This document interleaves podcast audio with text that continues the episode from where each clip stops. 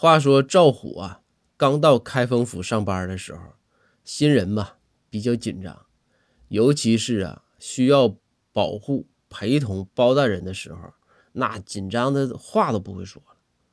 这赵虎私下底就找公孙先生说，希望这个公孙先生能教他一些办公室的礼仪，以及啊与上级的相处之道。这公孙也是尽心尽力的一顿恶补啊，补了两个星期的相关知识和技巧。两个星期之后，这赵虎自我感觉良好啊，与同事相处啊，那也更有自信了。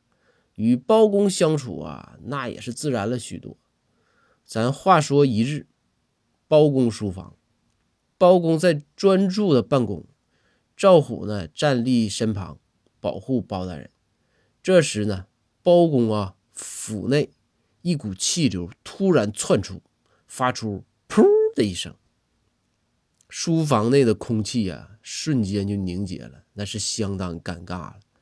这时啊，赵虎突然说道：“哎呀，大人，对不起啊，我这午饭的时候吧，这黄豆吃多了，这事儿怨我，怨我，怨我，不好意思啊。”说完，这赵虎对自己的表现那是非常满意了。也暗暗感恩公孙先生的教诲，心想：就这招替领导解围，那也我这也是发挥的是淋漓尽致了。